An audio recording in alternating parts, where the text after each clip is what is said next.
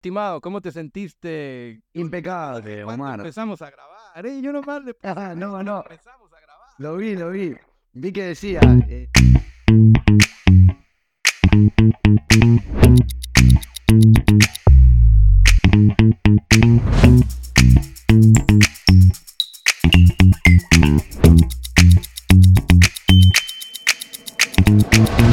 Vivir de la lengua. ¡Ajúa! Comenzamos. Gente, tus seguidores, tu alcance en la ciudad de Guadalajara, ¿la tienes detectada algo o no?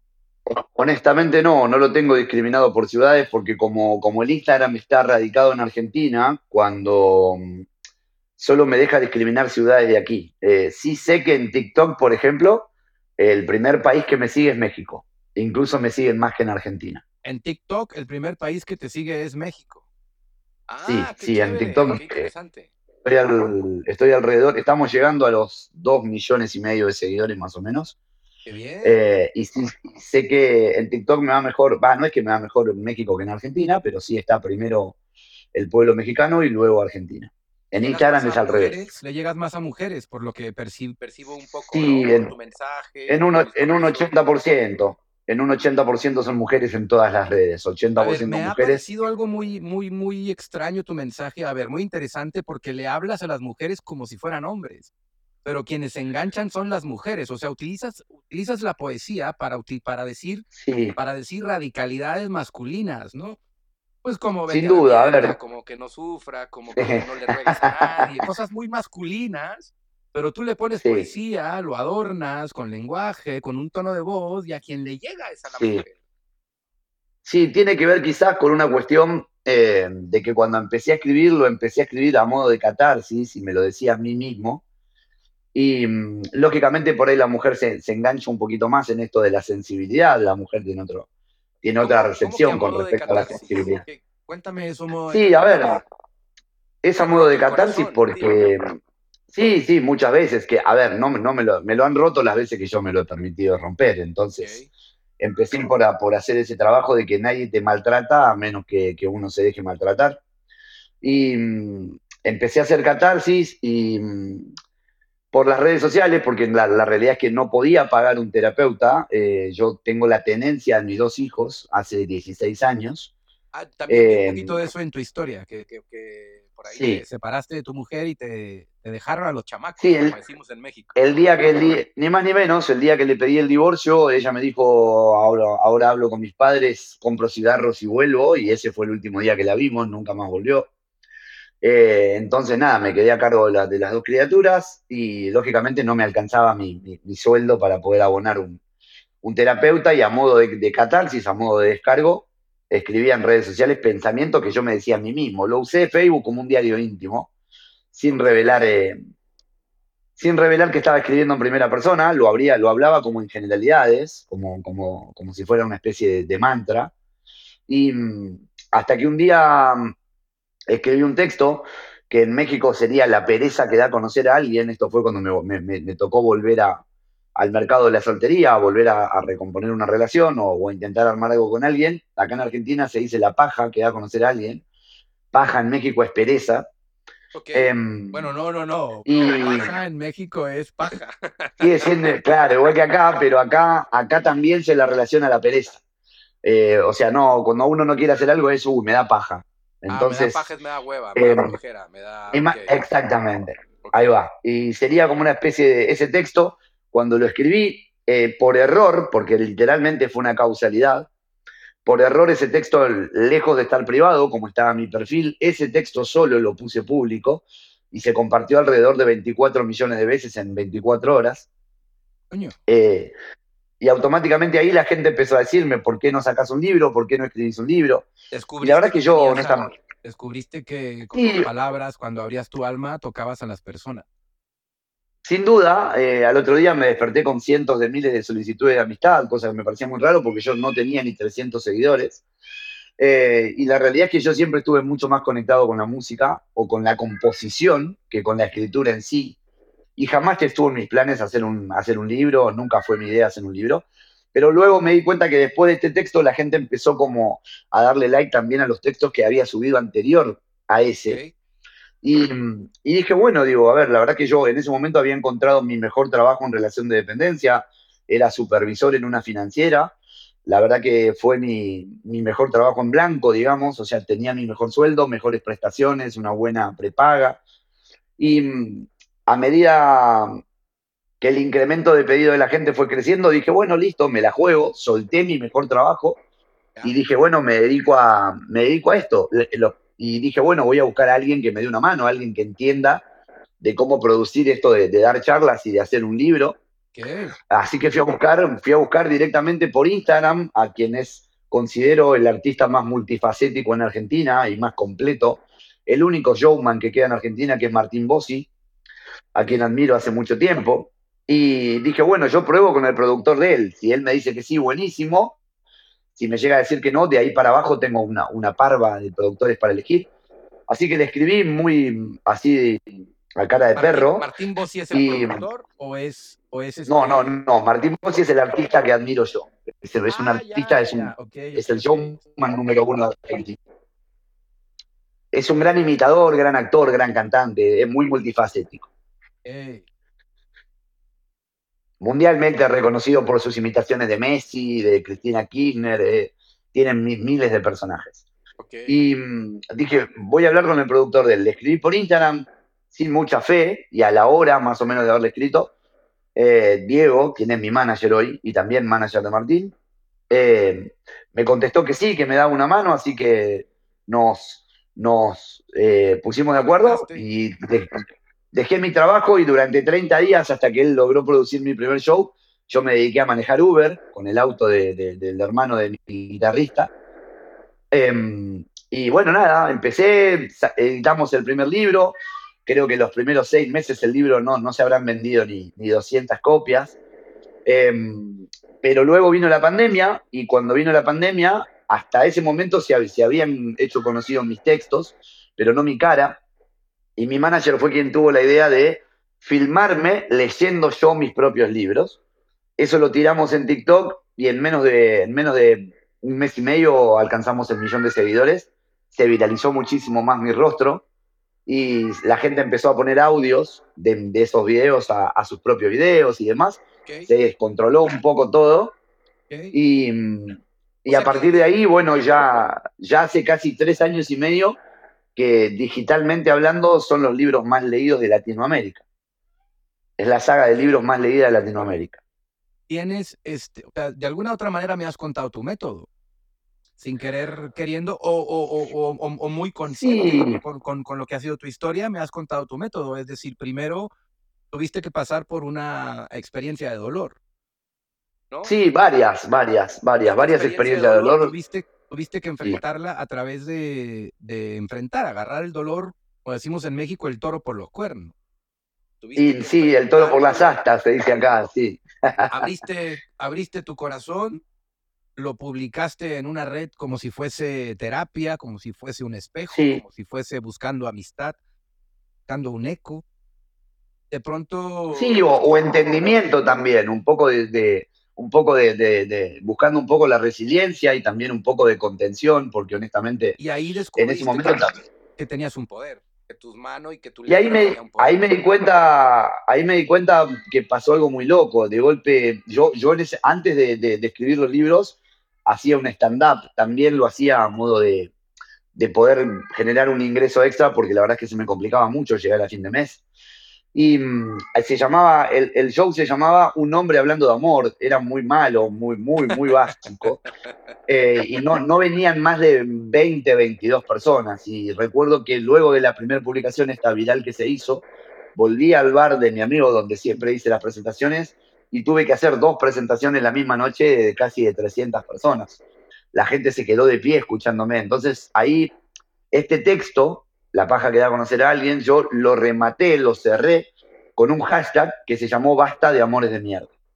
Y cuando la, gente me, cuando la gente me empezó a hablar de escribir mi libro, dije, bueno, a ver, me pareció un grito de, guerra, un grito de hartazgo. Y dije, si algún día logro escribir un libro, como la gente me lo propone, el nombre del libro, aunque suene un poco fuerte, eh, va a ser Basta de Amores de Mierda. Así que nada, un año más tarde se publicó el libro. Y ahora ya estoy eh, haciendo esta gira promoción del quinto.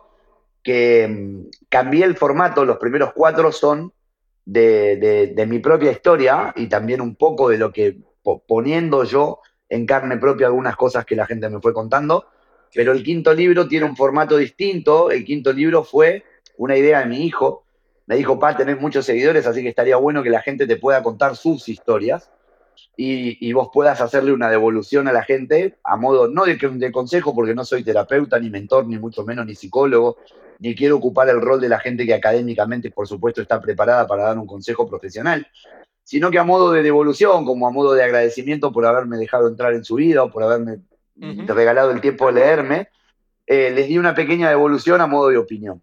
Y me llegaron más de 400 y pico de miles de mails. Lo resumí el quinto libro en 30 historias, que me parecieron las 30 más impactantes. A cada una de ellas les hice una pequeña devolución y ahora que ya estoy girando con este quinto libro, estoy en, en preparación, o sea, estoy como ma- eh, madurando un poquito el sexto libro. Va a ser el primer año en mi carrera que lance dos libros en un año. Y el 13 de diciembre va a salir mi, mi sexto libro, volviendo al formato de los primeros cuatro, en un teatro que es el teatro más grande de Argentina, que es el Teatro Gran Rex, que está sobre calle Avenida Corrientes, aquí en Capital Federal. Eh, teniendo el honor y, el- y el- y el- la gran responsabilidad de ser el primer escritor en pisar el escenario del Teatro Gran Rex, que bueno, nada, conlleva una responsabilidad enorme, lógicamente. Ok, ok, ok, ok. Interesante. Y una, una pregunta. Este, en Dime. tu discurso, cuando escucho tu discurso, escucho Sí. un amor con, con, eh, eh, con mucha libertad. Incluso in- escucho también una, un, un amor evolucionado de enojo a aceptación, Ajá. como si la primera etapa de tu, de tu discurso, de tu libro, hay un enojo hacia esa mujer o hacia esa, o hacia esa figura de mujer de la cual tú te enamoras y luego, luego nos abandona. Sí, Y hay mucho Sí. enojo, pero ese enojo lo convertiste en arte. Eso es lo que me, o sea, lo convertiste en palabras para reflexionar. Es decir, tu enojo no agrede, sino tu enojo hace pensar. no, no, no, libera. no. Tu enojo libera. tus Sí, ya. liberan a muchas personas, por lo que veo en los comentarios. Tengo, tengo que serte sincero, eh, quizás el enojo no estaba mm, eh, enfocado o dirigido hacia la persona que alguna vez me lastimó o las personas que alguna vez me lastimaron, ¿Ok? sino que estaba más bien, más bien dirigido hacia el hartazgo de, la facilidad que tiene cuando uno termina una relación dolorosa o tóxica, como quieran llamarle. Em, por lo general caemos todos en la facilidad o en la practicidad o en la misma comodidad de decir me lastimaron, me dejaron, me, me- rompieron, cuando en realidad descubrí con el tiempo y madurando un poquito y haciendo mucho mea culpa y, y un poco también de análisis de- de- de- de mi persona, que en realidad es me dejé lastimar, me dejé romper, me dejé engañar, que nadie me hubiera tratado así si yo no lo hubiera permitido. Entonces, em, el enojo era también un poco hacia mí y, el basta de amor de mierda básicamente es un grito de hartazgo, de decir, a ver, yo literalmente toqué el umbral de mi dolor y llegué tan abajo que hasta una patada en el trasero me levantaba, porque literalmente toqué fondo de verdad, al punto que dejé de creer en las mujeres, que dejé de creer incluso en el amor, que me, me- como que me resigné a que el amor no era para mí, al punto de que viene quizás también de un arrastre de que la primer persona de la que me enamoro a mis 15 años fallece la noche de Navidad en un accidente. Entonces, como que el amor a mí me, me, me, me hizo, me trató duro durante casi toda mi adolescencia y, y también durante, bueno, mi, mi, mi, mi, mi posadolescencia, mi adultez. Ah, Después el abandono de la madre de mis hijos, no hacia mí, porque la separación la propuse yo, pero sí hacia mis Quiero, hijos. quiero, quiero ponerte una pausa porque dijiste un tema bien lindo. Dijiste, el amor me trató duro en la adolescencia. Yo creo que y esto es para todos los jóvenes que nos escuchan. Yo tengo en, en, en cierto de, de nuestras estadísticas, nos escuchan jóvenes de 11 Sí. a 16 años, hermano. No sé por Sí, qué. es muy, es muy loco, es muy loco. Les interesa a estas nuevas generaciones escuchar el pensamiento de estos este, chavorrucos como nosotros, ¿no? que ya tenemos Sí, la- experiencia. La generación de cristal. que Sí. tenemos más experiencia de vida y les podemos enseñar a estas nuevas generaciones cómo abordar todo el tema del amor. Y a todos estos jóvenes que están viendo esta entrevista o estos clips, decirles el, el- esta importancia, tío. El amor te va a tratar duro en la adolescencia, Sí. a no ser que seas el campeón, el alfa, el chingón del Sí. grupo. o, ah, e- El popular, tal el cual. popular, porque tal nada cual. más hay uno. En la adolescencia nomás hay un huevón Sí. y una tipa. Hay un tipo y una tipa. El rey feo y la reina. El resto, el resto solo sufre el bullying del, del, del popular o la popular y sus allegados. Todos los demás sufren esa relación con el amor. Y, y- y por eso hay tanta desviación incluso, o bueno, no quiero decir desviación para no, para no entrar en polémica, pero desde el punto de vista Sí. psicológico, por eso hay tanta, hay tanto problema de que me relaciono mejor con mi sexo afín, porque es tan difícil relacionarme con el sexo opuesto que mejor Sí. me relaciono mejor con el sexo afín porque me entiendo más, hablamos el idioma más simple y Tengo una zona de confort bastante más controlada. Es una zona de confort más controlada. El pana ya sé que si me enojo no pasa nada, que me, o sea, es como, como hablar el mismo idioma. Creo que hay una, Sí, hay, hay una falta de capacidad en las nuevas generaciones de relacionarse con el sexo contrario, porque incluso a las nuevas generaciones les tocó una ideología muy dura. Pela, no sé tú qué opines con tus hijos, porque a Sí. ellos les tocó que A el hombre es enemigo y la mujer es enemiga.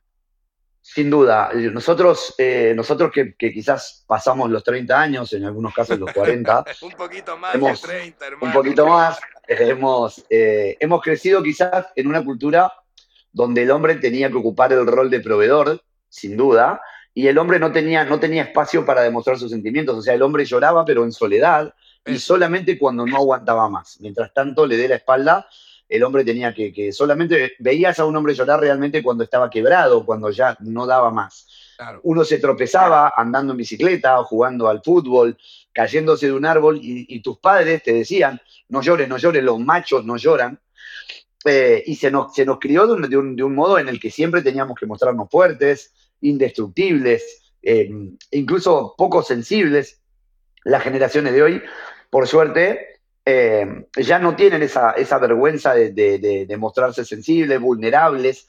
Lo que sí, las generaciones de hoy, lo que noto mucho, bien, como, como bien dijiste, es que la mujer es enemiga del hombre o el hombre es, enemiga es enemigo de la mujer, como que la, la el único fin del sexo opuesto es hacerle daño al otro sexo. También cayeron bajo esa, mucho tiene que ver esto, y yo se lo atribuyo contrariamente a lo que dicen los, los grandes cerebros del marketing, que dicen que, la, que la- las redes sociales acercan, yo creo que las redes sociales en cuestiones de amor alejan mucho, Estoy de acuerdo. porque estoy crean una, crean una paranoia, crean una paranoia del suponer, ves al otro en línea, al no habla, y no habla contigo, y supones que está hablando con alguien más. Lo primero que haces es suponer que está hablando con alguien más, que te está traicionando.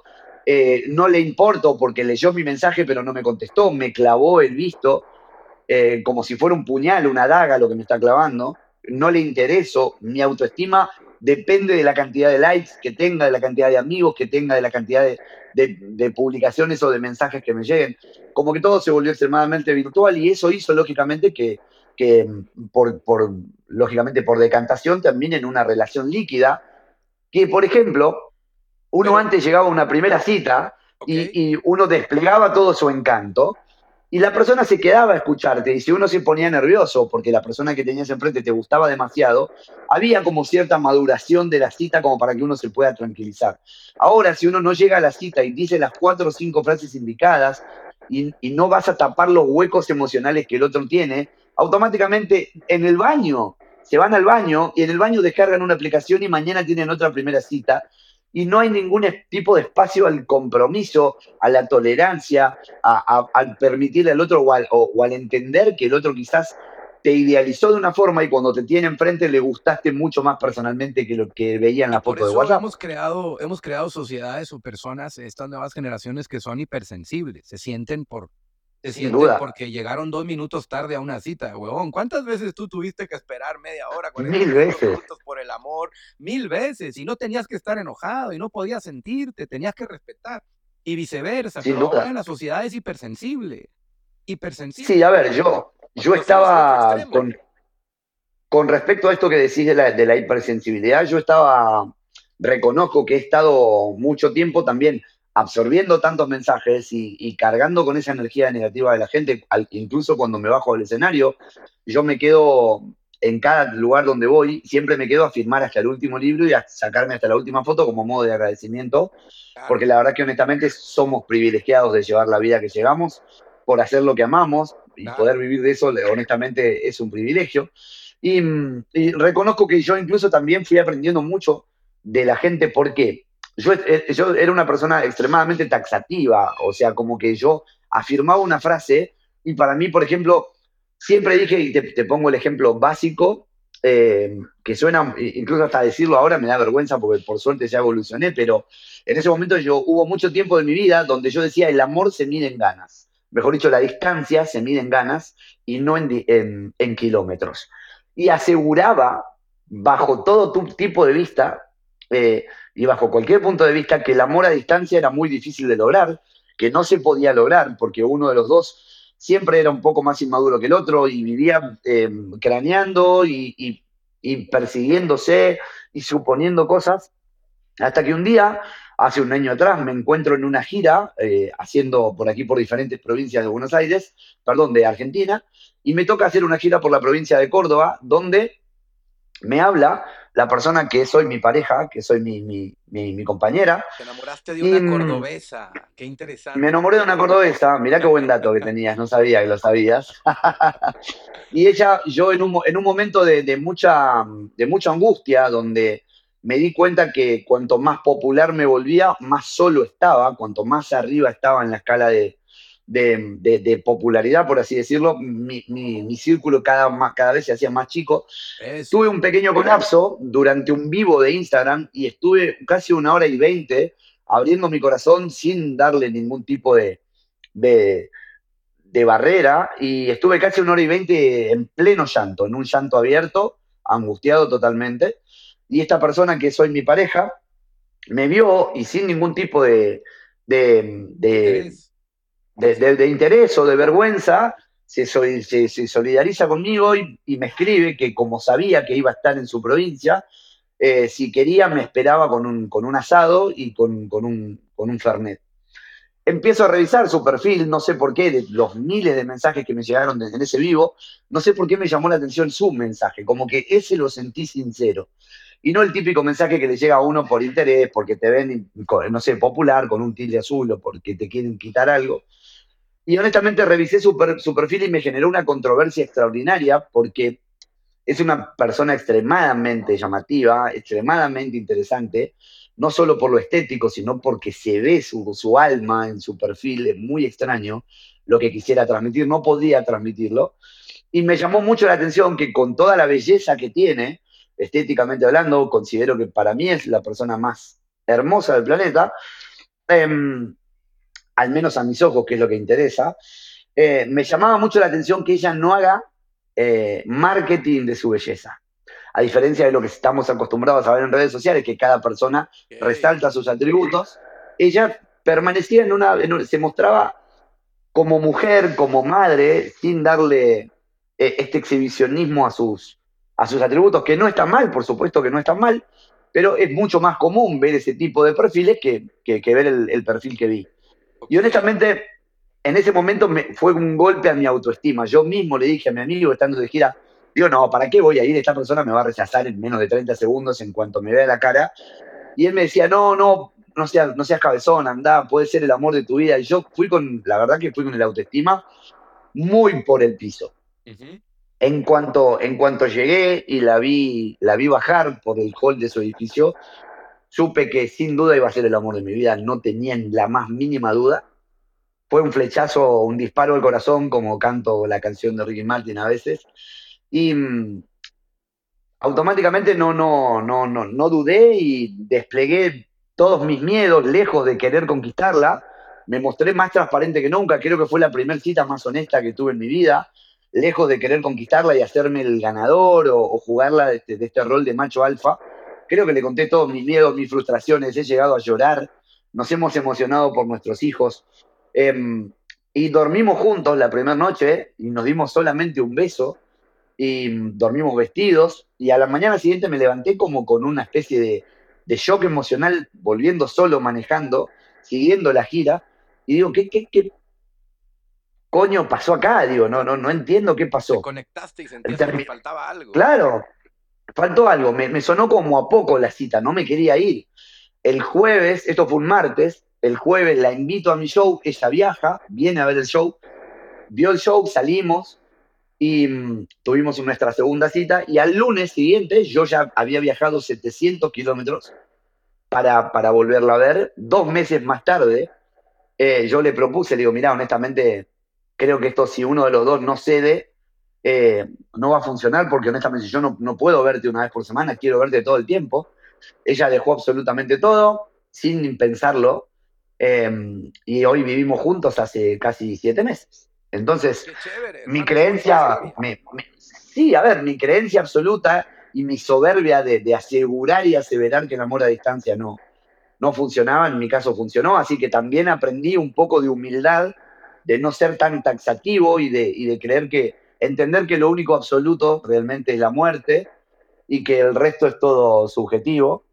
Y ahí acaba, de, Eh, acaba de y- pasar porque ya te vi la mirada. Acaba de- que pusiste, Acaba de, acaba de llegar, acaba de llegar, no te miento, mientras vos y yo estamos hablando, ella vino con los ojos llenos de lágrimas a traerme un, Un Fernet. un Fernet, un Fernet porque con- mm, sí, acá tengo tatuada la, la- la botella del Fernet, eh, soy como muy fan del Fernet, y, y a ella le emociona mucho, a ella le emociona mucho cuando yo cuento nuestra historia, a mí me emociona mucho, Quiero- ¿sabes por quiero- qué? Porque, mm, Quiero ponerte Te- pausa te a- porque hay algo interesante Sí. acá, en tu Sí, historia. te porque escucho, en- perdón, en eh, hablo de mi método- mujer y es como que me emociono, perdón. No, no, no, no, no, e- e- es muy lindo. En tu método, eh, tú expones lo que eres y obtienes un beneficio. Tú le expones lo que eres al público y obtienes un beneficio. Es decir, tú Sí. expusiste tu dolor y obtuviste la viralidad Sí. en uno de tus poemas y obtuviste un beneficio personal. Expusiste tu Sí. tristeza en un Instagram, te abriste de, de- de- de- capa y espada, encontraste a la, la cordobesa que te atrapa el corazón, ya tienes siete meses con Sí. ella. Y ahora tu amor lo estás exponiendo. Pones Sí, sin amor, tu duda. relación. Ahora, entonces, Sí. tu, tu- tu libro, tiene, el hashtag tiene que empezar a evolucionar. Y ahora tienen que ser amores de verdad. O amores que duran, o amores que matan, o amores, eh, o, o- otras palabras. Sí, Porque basta de amores de mierda, ya lo superaste. Creo que el ciclo Sí, lo a- cerraste con el ciclo lo cerraste con las historias de la gente.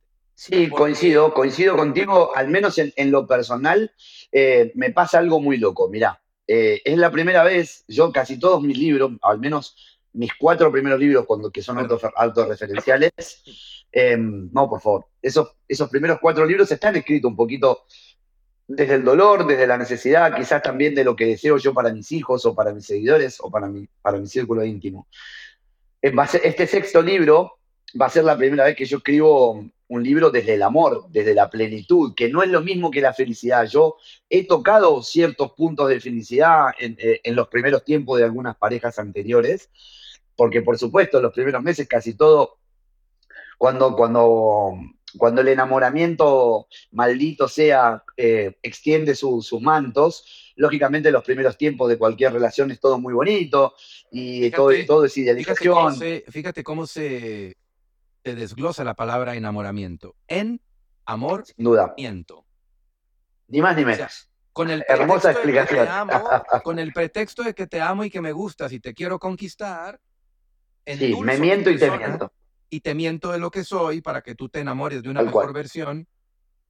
Pero cuando descubres que esa mejor versión no existe, que es un invento mío provocado por el amor y por la dopamina y oxitocina y endorfina que me provoca Sin duda. estar contigo, pero ¿qué pasa cuando la endorfina, la dopamina y la oxitocina que a ti te provoca la cordobesa te convierta Sí. en noradrenalina y se convierta en neurotransmisores que te hacen querer mandar toda la mierda? Ahí es donde está la verdadera prueba del amor. Ahí es donde está la verdadera prueba del amor. A ver, mira, la realidad es que, ¿por qué no cambio el hashtag basta de amores de mierda? Eh, pr- primero, eh, creo que tiene que ver un poco con la melancolía.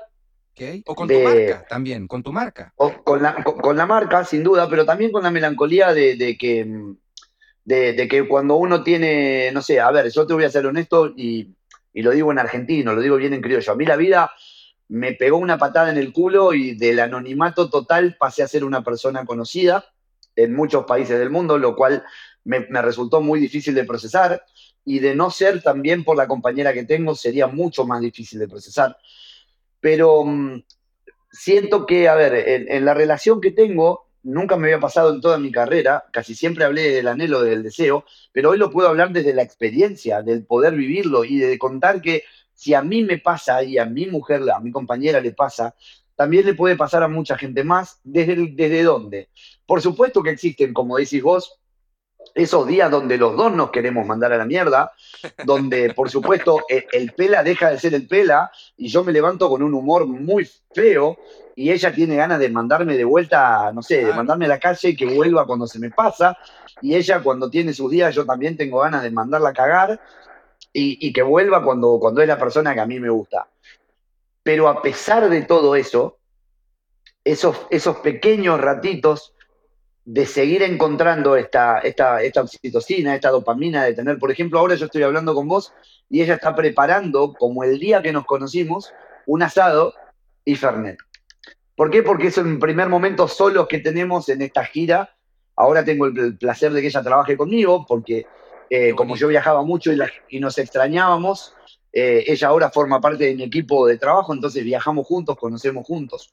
Lo cual, lejos de volver una pareja monótona, al contrario, eh, es mucho más excitante, es, es mucho menos monótono, es mucho más divertido. Y cada experiencia y, incluye una aventura de diferentes niveles, no nada más la aventura sí, laboral, sino también la aventura. Ni más ni menos.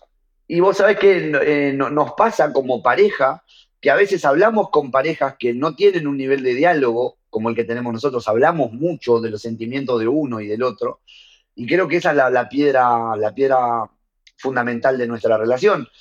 Pero um, honestamente yo desde que ella entró en mi vida no, no, siento ni el deseo, ni la necesidad, ni, ni, ni, la ausencia de nada que me haga falta de las puertas de mi hogar para adentro, como para salir a buscarlo afuera, porque creo que ella puede ser lo que se proponga. O sea, si yo le digo, me gusta eh, tal cosa, sé que quizás dentro del respeto y los límites, por supuesto, dentro de lo, de lo, de lo normal, eh, ella me da gusto y, me pide lo mismo a mí, porque o yo la escucho y nos prestamos atención cuando hablamos, y por ahí yo le caigo con eso que ella no esperaba y le regalo eso que ella no esperaba, o le digo eso que ella no espera. Y es como que es como es una aventura que no termina nunca, porque no sé, no sé qué esperar de ella, porque ya no le puedo pedir más. No, no, no, no creo que pueda darme más de lo que me da. Es, es tanta la plenitud que siento que no tiene ni siquiera que ver con, con, con rozar la felicidad. Y, y ¿sabes qué es lo que más me gusta? Que, mm, que ella no se ve con mis ojos. Ella se bonito, critica. Hermano. Eso es muy bonito. Ella se, se critica todo el tiempo, eh, se, se, se ve eh, mucho menos linda y bonita y completa y, y inteligente y, y, y, capaz de lo que yo la veo. Y, a veces ser su compañero es difícil porque hacerle ver un ratito con mis ojos lo que ella significa para mí es un reto enorme porque ella permitió también mucho daño y le han hecho creer muchas veces que no era capaz de lograrlo. Sin embargo, como pareja hemos crecido muchísimo. Ella hoy es una persona muy exitosa, creo que son muy pocas las personas que podrían crecer en tan poco tiempo como ella lo ha hecho, reinventarse como yo he visto y veo que mi mujer lo hace todos los días, ser exitosa y alcanzar y lograr el máximo éxito en lo que ella se propone en un muy corto plazo, yo no sé si sería capaz de hacer lo que ella hace. Entonces, desde la admiración profunda que me causa, automáticamente solo nace el deseo de cuidar eso que tengo y además también de, que me vuelve incluso en mi escritura, una persona aún mucho más creíble predicar con el ejemplo. Eso. Hablando del amor desde una experiencia más real, desde una experiencia más vivencial, ya no desde el abandono sí. del amor, sino ahora desde la vivencia del amor, desde una perspectiva Omar, más que, que, construye, que sí te ayuda y que sí, mira, que sí se complementa te voy a el uno con el otro. Te voy a confesar, sin duda, es, es un complemento. Te voy a confesar algo personal. Muchas charlas que hemos tenido cuando hay parejas que nos rodean, eh, yo tengo la tranquilidad, por ejemplo, de cuando tenemos ese ratito para charlar, de decirle, gorda, vos no tenés una idea, la tranquilidad que es para mí tener casi 6 millones de seguidores entre todas mis redes y que no exista ni siquiera una captura de pantalla inventada de alguien que pueda decir que yo salí a buscar afuera lo que creo que tengo en casa. Para mí es como, es como no sé, es un objeto de, de orgullo, decir, wow, qué bueno poder tener esta relación con vos y que nadie pueda meterse en el medio a destruirnos. Sin embargo, con el tiempo entendí que debería ser normal, que no es un objeto de orgullo, debería ser lo básico e indispensable y que ni siquiera yo debería estar contento por eso. Fíjate que, tocaste un punto que yo cuestiono mucho, cuestiono mucho en el, el, el, área a la que de alguna u otra manera ambos pertenecemos, pues nosotros pertenecemos a la industria del desarrollo humano o del desarrollo personal. Sí. Ah, yo desde la perspectiva de la psicología aplicada a la persona y, y he descubierto algo, a veces la gente me dice, Omar, convénceme para ir a un evento tuyo, o convénceme para ayudarme, o convénceme para yo ser mejor persona. Y yo, y, yo digo, se me hace una estupidez que alguien te tenga que convencer, huevón, de que seas más feliz. Se me hace una estupidez de que alguien tenga que convencerte que tú puedes desarrollar herramientas y habilidades y tener una relación de amor sana, completamente sana y llevar tu potencial al máximo. Que, que, que, te, que te dé este complemento, que te haga ser más feliz, que al mismo tiempo te confronte con lo que eres y que te ayude a crecer y oh. ayudarle a crecer al otro. Porque lo más hermoso de una relación es cuando te confrontan, cuando te hacen Sin duda, a ver. Cuando, cuando te dicen tus verdades y... y, y, Uf, en la cara duele. Esas verdades solo se las aceptas a quien te ama. Sí, sin duda, sin duda. Eh, yo aplico ese dicho, por ejemplo, con mis amistades. Yo creo que el amigo verdadero te, te confronta de frente y te elogia por la espalda. Lo mismo sucede en este caso con la pareja. Em, a ver, mi mayor traba emocional a nivel, a nivel persona siempre fue poner límites. Siempre fue. Tanto poner límites, decir que no siempre fue mi mayor traba. Yo soy una persona extremadamente generosa, pero a veces eso ha llevado a, que la gente se confunda y te tomen el codo cuando uno le da la mano. Y desde que conozco a ella, he aprendido muchísimo más a, a decir que no, sin sentir ningún tipo de culpa. Y me doy cuenta que a veces cuando uno pone límites, solamente se ofende quien se beneficiaba de que uno no pusiera esos límites.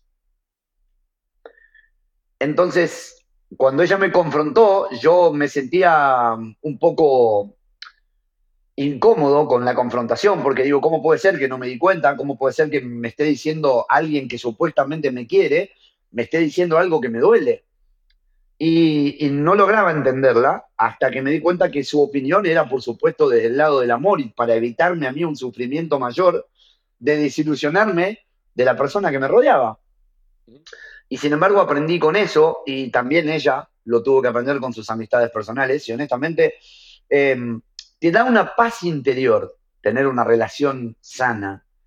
Hay tantas cosas a las que uno ya no les presta atención, te enfoca tanto en crecer individual como pareja, se dan, se abren tantas puertas que uno no entiende. ¿Cómo puede ser que esto que ahora me sale tan fácil y que ahora se me empieza a brindar, que el universo me lo da, ¿Cómo puede ser que yo lo que busqué toda mi vida antes se me negaba? Y tiene que ver con este cambio personal, que es como dices tú, no necesito que alguien me convenza de que quiero estar mejor.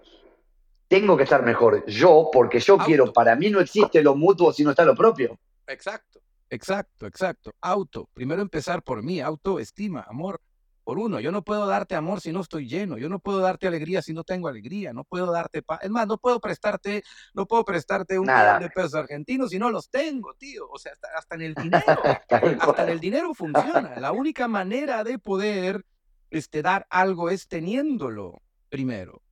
Eso es algo, eso es algo muy lindo que de alguna u otra manera tu proceso por lo que veo y por lo que me permite sentir en una entrevista digital, que no es lo mismo que una entrevista personal, pero por ahí no, por supuesto tenemos la oportunidad de vernos y conocernos. Si Dios quiere. Este, Ojalá sí sea. Ah, me gustaría que nos cuentes, ah, no sé si, si nos quieres contar un poquito para el público, para la gente, para los mexicanos o para la gente en otros países Sí. de Latinoamérica que conocen también a Omar. ¿Qué es lo que haces en tus eventos, Pela? ¿Cómo? Cuéntame un poquito si alguien va a un evento tuyo, qué puede esperar, qué puede vivir, qué puede recibir, qué se puede llevar. A ver, te, te cuento, te cuento un poquito la, la dinámica de, de la charla. Eh, la, la charla es literalmente una charla. Yo no, no hago monólogos, no hablo, eh, no doy mantras, no doy tips, no doy consejos, simplemente hablo de lo mismo que estaba hablando recién con vos. O sea, de cómo fui yo creciendo y evolucionando, pero hablando de la gente. O sea, yo hago preguntas, la gente contesta y la gente puede levantar la mano en cualquier parte de la charla y decir, a ver, hablemos de este tema o a mí me está pasando lo siguiente, ¿cómo lo resolverías? ¿O, o- o qué me recomiendas? O, o lo que fuese. Y siempre es a través del humor. ¿Por qué? Porque se tocan temas que duelen mucho. Viene por lo general mucha gente que intenta detectar, evitar o cortar una relación tóxica. Y por lo general la gente que viene es doliente. Ok, ok, ok, ok, ok. Entonces, que la gente viene a buscar con una el corazón respuesta. roto. Con el corazón roto o con el corazón desconfiado, con el corazón cerrado a una nueva relación, con miedo de volverse a enamorar, con miedo de quedar vulnerables. Entonces, a través del humor, eh, tra- le pongo mucho humor a, a desgracias propias y ajenas, para que la gente entienda que si va a salir a buscar algo, qué es lo que tiene que buscar, con qué no debe conformarse, y en todo caso, si necesita salir de una relación tóxica, ¿por qué debe salir de una relación tóxica? Ya, ya te entiendo. Y cuando, cuando me dices que usas el humor, mm, es como, como, no sé, me imagino como construir, construye situaciones de pareja como para que la Sí. gente se ría un poco y se vean en, en un espejo ahí. Exacto. de pronto vas Exacto. metiendo tu, tu opinión o tu experiencia o tu vivencia. Es más o menos así. Ni más ni menos. A ver, por ejemplo, hablo de los mensajes o metamensajes que nos dejan las películas de amor, las caricaturas, los dibujos animados, la búsqueda permanente del amor para siempre, de la felicidad eterna.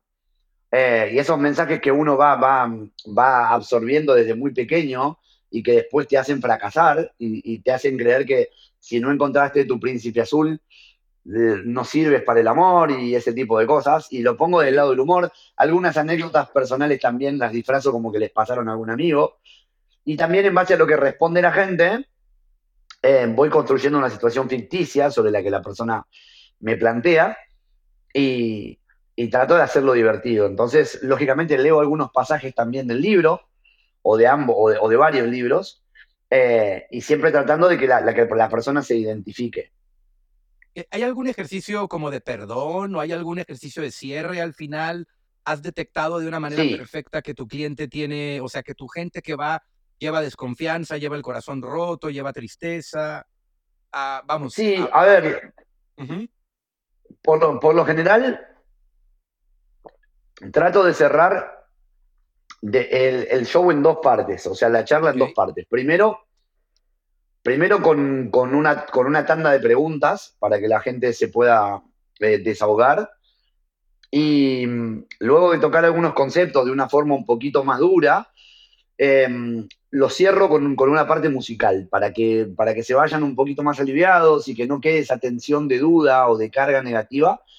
Como que la despedida es con un mensaje musical, como para darle un tono más, más amable y, y- y como para que la cachetada no duela tanto, que no se escuche el ruido de la cachetada. Es como que todo el tiempo voy manteniendo una especie de frecuencia entre cachetazo caricia. Un golpe de realidad, un ¿Y tu confronte de realidad. ¿Cuánto tiempo? Lo- ¿Tu show dura cuánto tiempo? Más o menos una presentación, este. Y dependiendo, dependiendo, lo que pasa es que yo tengo tres tipos de charlas, independientemente, que dependen, mejor dicho, del, del lugar a donde esté. En- aquí en Argentina, en, en- en ciertos lugares, voy con mi banda, tengo una, una banda de músicos, y ahí se extiende un poco más porque hacemos varios, varios temas musicales.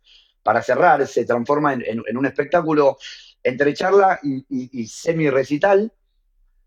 Cuando giro, cuando, cuando voy en gira, dentro de mi país o en países limítrofes voy con el guitarrista, así que El show dura más o menos una hora y cuarto, una hora y veinte.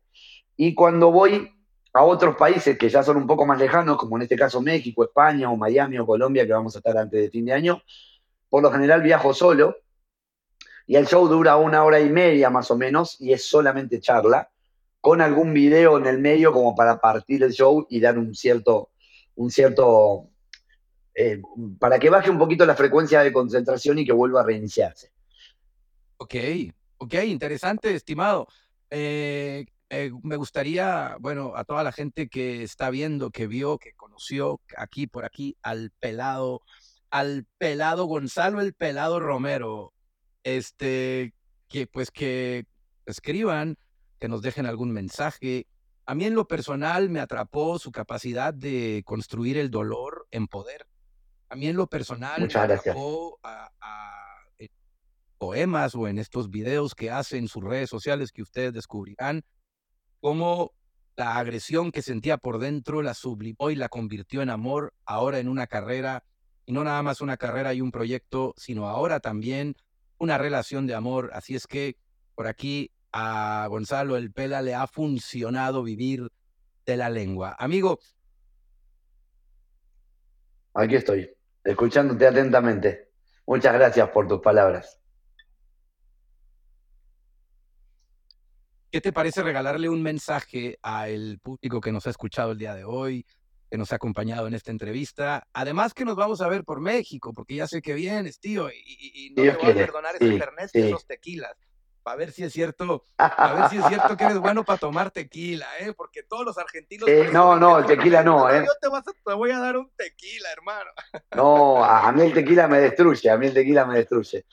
Em, a ver, la realidad es que em, si tuviera que dejar un mensaje, em, creo que lo, lo resumiría en muy poquitas palabras, que como bien, ha- como bien has dicho hace un ratito, no, para dar algo al, al otro, primero hay que tenerlo, pero también me gustaría decir que la idealización es la prima hermana de la decepción. Idealizar al otro o salir a buscar una pareja, un amor, una relación por carencia hace que por obligación terminemos decepcionados. Idealizar al otro lo condena al otro automáticamente a decepcionarnos porque si la otra persona no reacciona como yo no quiero, como yo quiero, no me habla como yo quiero, no dice lo que yo quiero que diga, eh, automáticamente me hace creer que no es la persona para mí y se pierde la libertad del individualismo.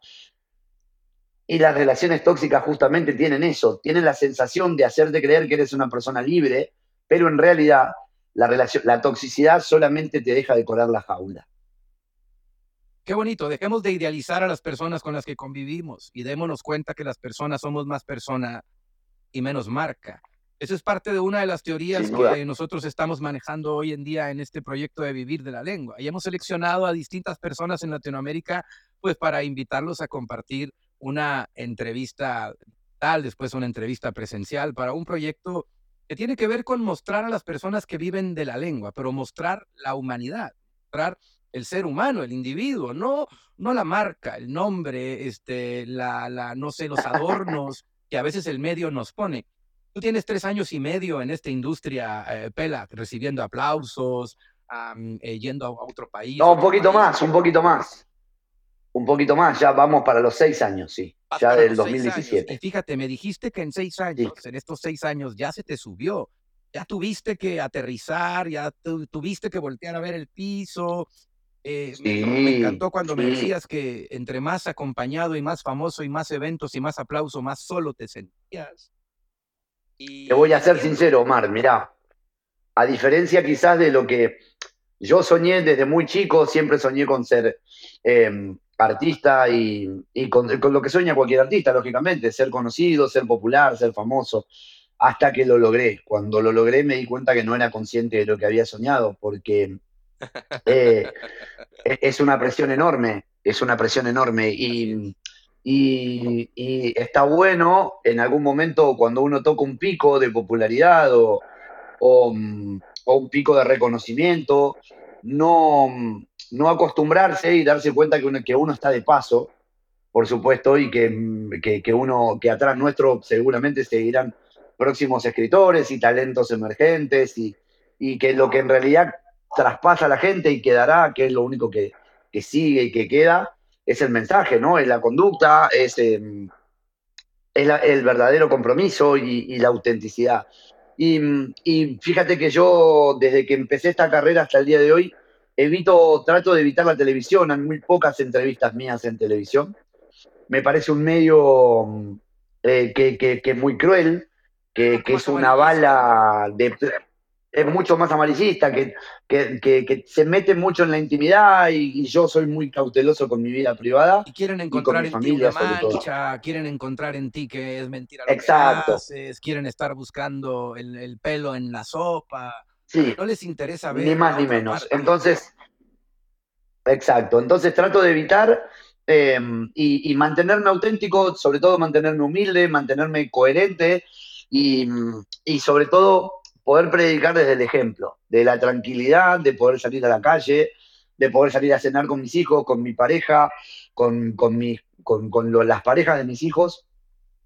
Y que la gente que, que nos vea en la calle diga, eh, pela, qué bueno lo que haces, y no que me digan eh, cómo, te, sal- cómo, cómo te descubrieron o, o- o qué, qué farsante que sos. Ese tipo de cosas tiene que ver con una conducta. Entonces, em, me di cuenta que cuando uno baja un cambio, cuando uno baja el ritmo y se enfoca relativamente en, en, la carrera y, se te va ese deseo por las luces, porque uno lógicamente cuando, se, cuando hace teatro, cuando haces una conferencia, un evento y demás, por supuesto que da mucho más placer llegar a un auditorio y ver el auditorio explotado de gente. Y aprendí de un productor local de aquí de Argentina, quien lamentablemente ya falleció, Lino Patalano, aprendí una frase que no me la dijo él porque no tuve el gusto de conocerlo, pero sí me lo ha contado un colega suyo. Esta persona dijo una frase que dijo, el artista no tiene como, como fin llenar todas sus presentaciones, todos sus teatros o los recitales o presentaciones que haga, sino que durante 5, 10 o 20 años, sino que en realidad su interés principal es que durante toda su carrera, las primeras 10 filas al menos estén llenas. El artista trabaja para que al menos prefiera tener durante toda su vida las primeras 10 filas llenas y no durante 5 años en toda su carrera todas sus, bonito, presentaciones hermano. estalladas. Qué bonito, qué bonito mensaje. Y me quedó, me, me quedó bonito, mucho, me quedó mucho esa frase, fue muy profunda. Y fue, te juro, que yo me senté y le dije a mi manager, no quiero ser una moda, no quiero ser una tendencia, no quiero ser una novedad, quiero construir una carrera.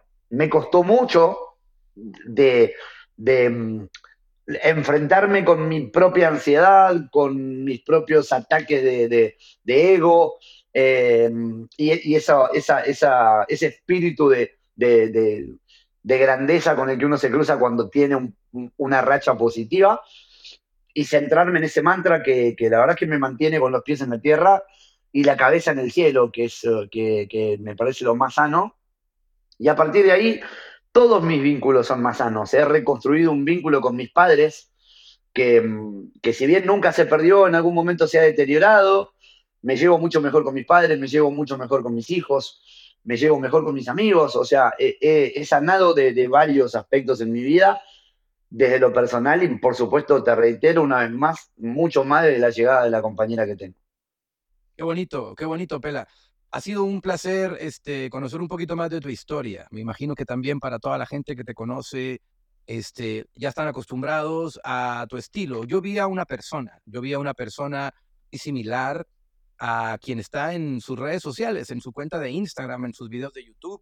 Bueno, tal vez me faltó Sí, la óptica, sí. el lente verde, la luz este, iluminada, pero Eh, no, a ver, en los, en los videos de YouTube, en los videos de YouTube, a ver, eh, hay un poquito más de producción, hay, hay un escenario, una vestimenta, un poquito una cámara, un efecto, un maquillaje. La, la esencia es la misma. eh, La esencia es la el mensaje es exactamente el mismo, la esencia es exactamente igual. Honestamente, yo quiero agradecerte mm, públicamente esto. Me siento extremadamente honrado que una persona con tu carrera, con tu capacidad, con tus logros, con, lo- con, lo- con la inteligencia que tenés, eh, me, haya, me haya honrado con esta invitación a esta entrevista. Me parece algo que no sé si estaba en mi, en mi cabeza en algún momento ser merecedor de tanto, pero bienvenido sea y si es una causalidad de la vida, la recibo con, con todo gusto. Qué bonito, hermano. Y sabes que tienes una gran cualidad y, y creo que eso está siendo muy disruptivo como argentino. En Latinoamérica, los argentinos son conocidos por tener Sí. buena autoestima, tener incluso de más de autoestima. Y creo que tú Sí. eres un argentino con mucha humildad, tío, y eso, eso te distingue No, la- de los Argentina. Argentina, Ar- Argentina es, eh, Argentina es un problema que nadie quiere, pero que una vez que lo tienen es muy difícil soltarlo. Es Recuerdo, complicado. recuerdo un chiste de un, de, un, de un comediante mexicano, Polo Polo, que en paz descanse ya murió. Él decía que los Sí. argentinos, che, cuando están cayendo los truenos y los rayos salen a tomar porque piensan que Dios los está fotografiando. sí, a ver, el argentino, el argentino es muy, es muy, eh, no importa en qué parte del mundo vaya, siempre va a haber un argentino. Qué chévere. De Y hecho, se me acaba de ocurrir además, eh, duelo, se me acaba de ocurrir somos un duelo de poquito comedia. ególatras. Sí, Te digo Sí. que se me acaba de ocurrir un duelo de comedia muy simpático eh, eh, eh, argentino-mexicano. Una- uh, sería interesantísimo. qué buena idea acaba de Sí, este vivir Sí, sí. Aquí, aquí en Argentina vienen varios, varios comediantes mexicanos eh, muy bien recibidos, muy bien recibidos, Sí, porque vienen con, con, otro tipo de, de- de comedia. de humor, otro tipo de comedia, y, y- y sí reconozco que el público argentino es muy efusivo, es muy pasional, para todo el argentino es muy pasional, eh, pero sí reconozco que, nada, como país hacemos las cosas mal, eh, porque elegimos mal, así que en algún momento despertaremos, ojalá logremos, eh, ojalá logremos tomar conciencia de que si el, pueblo argentino se une, sin duda seríamos un, un país mucho más bonito. Qué bonito. Amigos, esto ha sido una entrevista con el Pela. Y le gusta que le digan con cariño. Personaje que te dejo para que lo disfrutes en esta entrevista y en sus redes sociales. Síguenos acompañando este contenido. Si te gusta este contenido, compártalo, transmítelo, recomiéndalo con otras personas. Yo soy Omar Villalobos y esto fue Ir de la Lengua. Ajúa, pórtense mal, cuídense bien y hagan mucho el amor, que es muy bueno para su salud. Sí, señor. Sigue disfrutando de este canal, cuyo único objetivo es regalarte motivación e inspiración. Ajúa.